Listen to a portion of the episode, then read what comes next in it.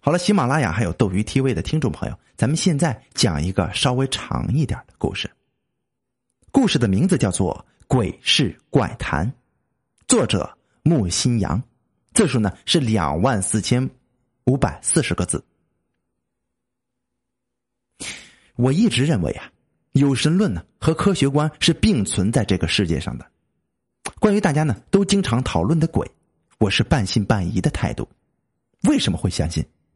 因为世界上还真的有一些科学解释不了的灵异的事件。不管你啊相不相信这世界上有鬼，但是有些事情甚至是诡异的情况下发生的，估计呢，姑且呢，咱们称它为鬼吧。他们呢，就像什么呢？就像湘西古树一样神秘。你不会知道那些古尸是用什么原理将远在天边的一个人置于死地的。对，因为科学上。没有关于古书的介绍，不知道啊，大家还记不记得初中的语文课本？语文课本没有啊？我记得好像是初三的课本上有篇课文，叫做《崂山道士》，大家还记得吗？那是古人蒲松龄写的，讲述的是一个老百姓遇上一个崂山的崂山上的道士的故事，觉得呢这个道士的穿墙术很厉害。所以呢，就想上山拜师学习穿墙之术。他告别了妻子，上了崂山，年复一年，终于学会了穿墙之术。下山之前呢，师傅让他呢和那些道士一起饮酒作乐，以圆镜化作月亮，然后投掷筷子幻化成为嫦娥。那嫦娥啊，还在圆镜化为的月中翩翩起舞。师傅告诉我，他的法术呢是不能让外人知道的，即使是最亲近的人也不行，否则啊，那个法术学到了也就没用了。可是他呢，回去之后就忘记了这件事情，结果把他在山上看到的都告诉了妻子，然后呢，他 他在表演穿墙术的时候啊，撞了个头破血流。这就说明灵异的事情，古代以来从古就有了。当然呢，各个朝代也有关于鬼怪传说在民间呢流广为流传的，所以啊，即使是在科学观普遍发展的今天，也还是有人相信呢神灵鬼怪的存在。下面呢，我说的这些故事啊，大多数是我听老一辈的人说的，还有的呢就是发生在我们村里的，亦或是发生在我自己身上的。虽然呢地名人名都不是真实的。但是这些事儿呢，都是真实的发生在现实中的。明月星稀，这算是晴了。在别处家家户户都睡得安详的时刻，只有我们唐家村整个村落彻夜灯火通明，来来往往的人在半夜三更打着手电筒，忙忙碌碌的。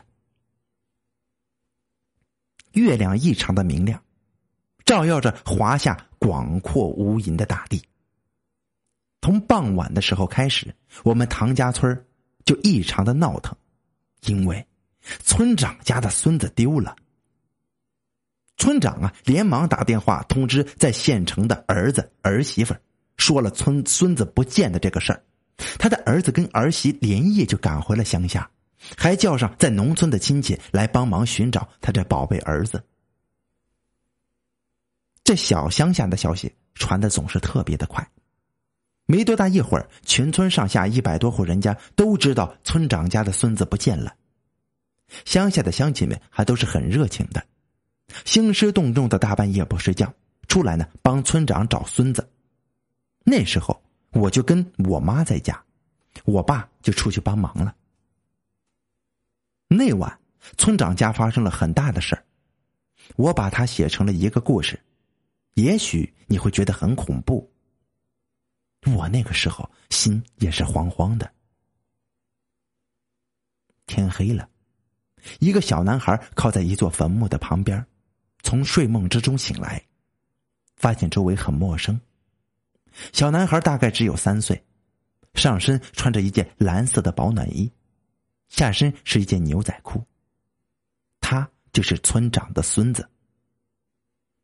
他年龄小，对坟墓什么的还没有什么认识，不知道此时自己是靠在一个墓碑的旁边。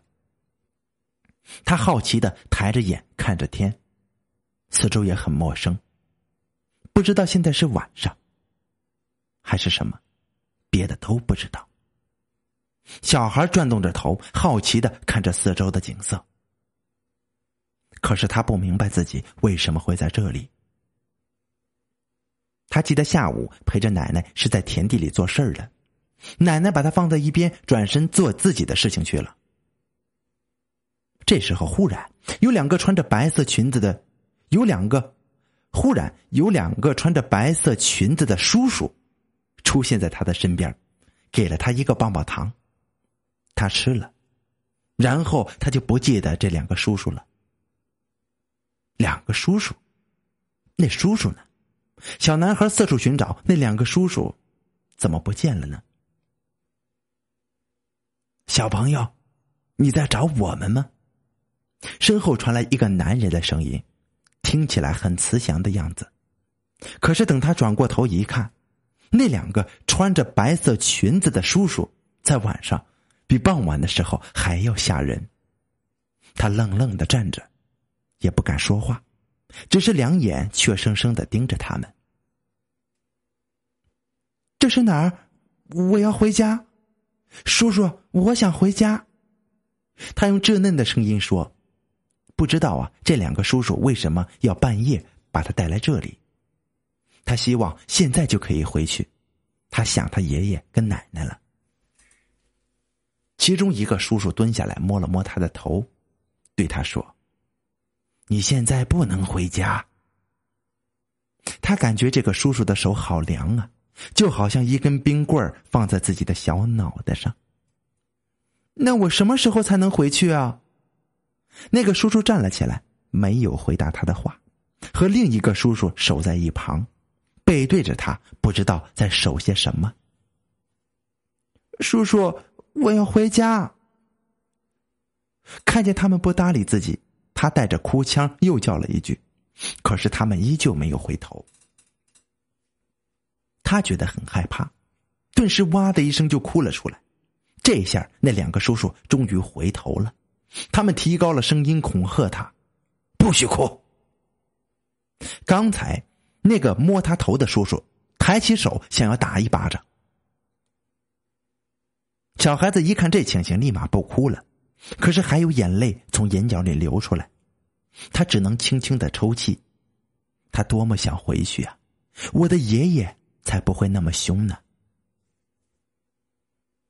小峰，孩子，你在哪儿呢？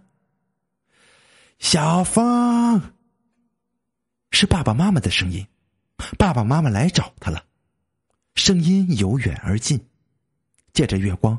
他看见爸爸妈妈打着手电筒，趟过草丛，四处在寻找自己，还不停的喊着自己的名字。他们后面跟着些很多熟悉的人，大舅舅、小舅舅都来了。不知哪里来的勇气，他又哭了出来。看到爸爸妈妈，他太激动了。爸爸，我在这里。妈妈，不许喊，听见没有？他现在根本就不怕了，还是向着他的爸爸喊道：“爸爸妈妈。”可是他的爸爸妈妈在坟墓前来来回回的找，就好像看不见他一样。任凭他怎么叫爸爸，他们还是没有听见。难道他们不要自己了吗？可是为什么他们还这么着急的找他呢？他不停的喊着爸爸。有一个叔叔。抬起手来，就在他脸上打了一个巴掌，还恶狠狠的说：“不许哭，再哭我就把你杀了。”在一旁一边抽泣一边看着爸爸妈妈远去的背影，他伤心极了。爸爸妈妈是不是不要他了呀？而另一个叔叔变戏法似的从衣袖里又掏出一块棒棒糖，这会儿小男孩没接。他有点害怕这两个叔叔，怯生生的站在那里，眼泪汪汪的盯着他们。吃了他。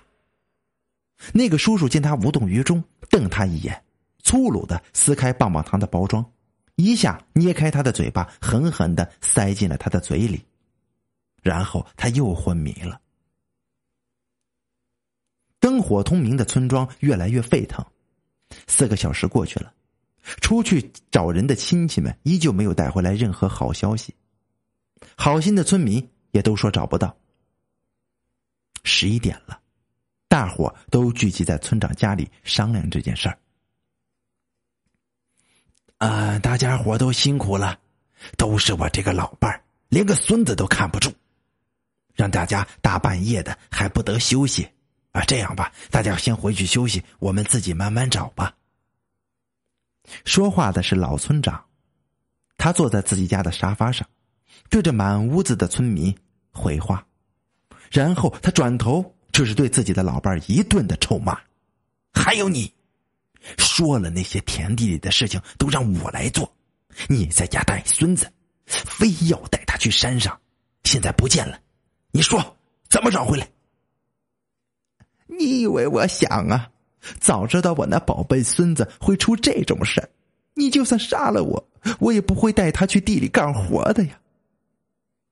看着村长的老伴已经懊恼的哭红了双眼，村里的老三叹了一口气，开口劝道：“唉，村长，事情已经这样了，现在呀，最要紧的还是把人找回来。实在不行，明天去乡派出所报警吧。”警察会帮你们找回来的。哎，是啊，这事也怪不得谁，谁希望自己的孙子出事儿啊？老村长，你也不要生气了。在一旁的刘寡妇也附和着劝村长。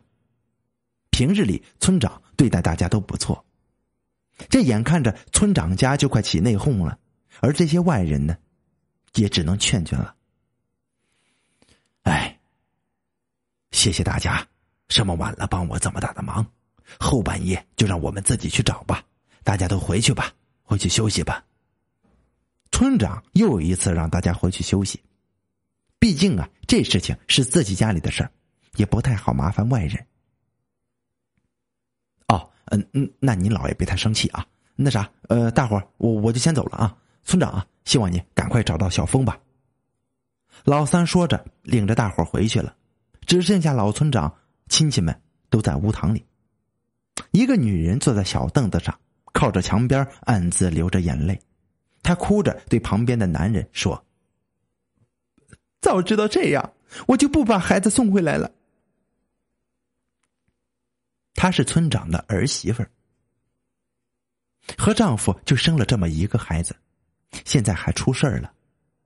要是孩子真的有什么三长两短，她还是真的。不知道怎么活下去。男人瞪了他一眼，示意他说错话了。可是他说错了吗？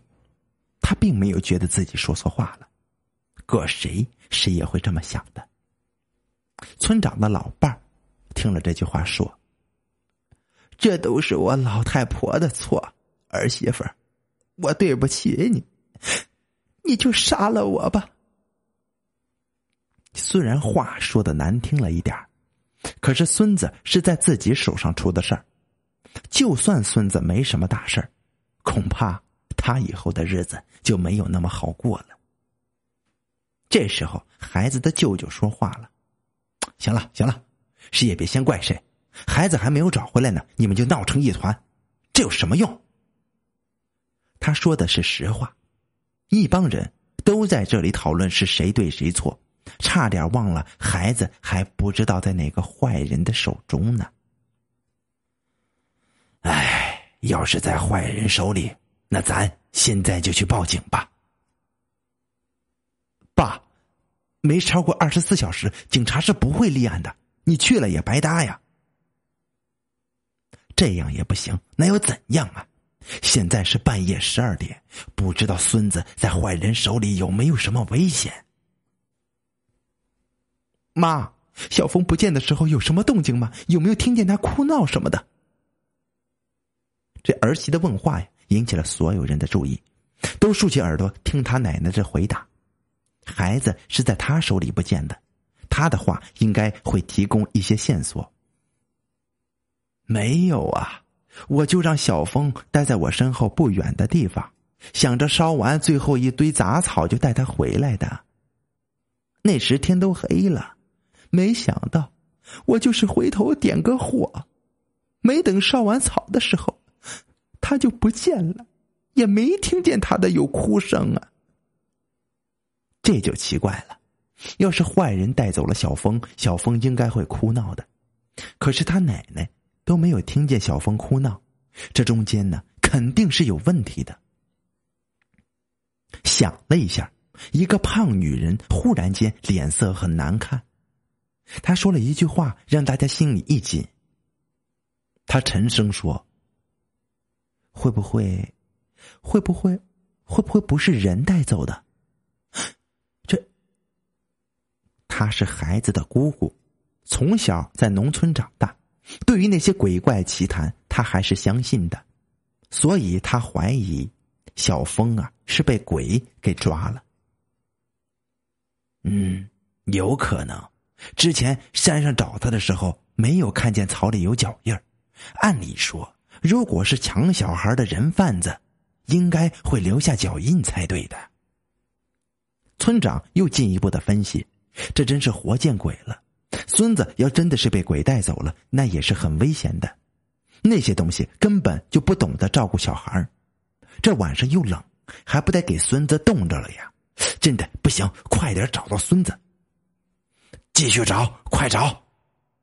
村长看了看墙上的钟，已经是凌晨一点半了。他定了定神站了起来，又说：“女的在家里等，这大半夜的山上很危险。男的就拿上手电筒，跟我上山。”于是啊，孩子的爷爷、爸爸、姑父、舅舅等人。又打着手电筒上了山。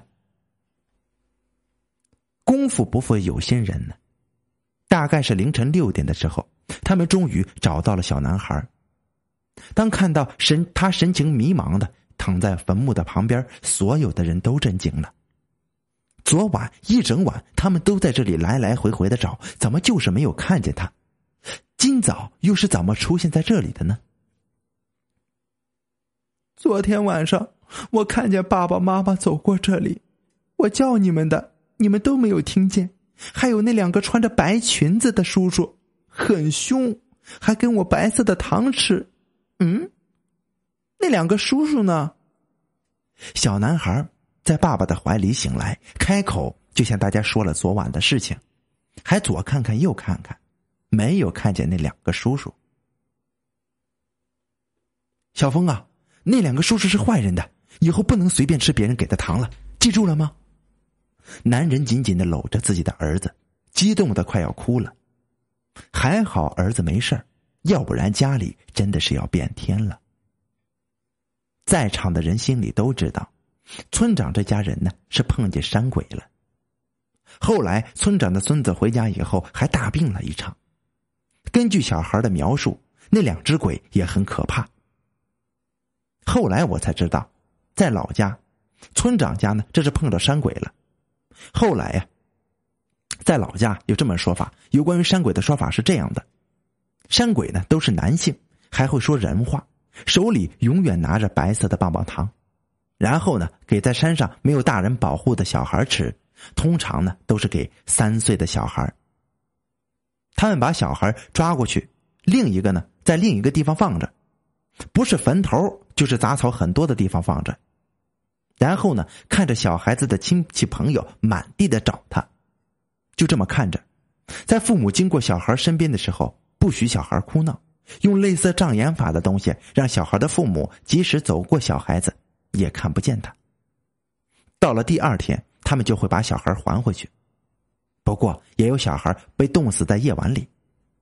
啊，如果他们在冬天抓小孩的话。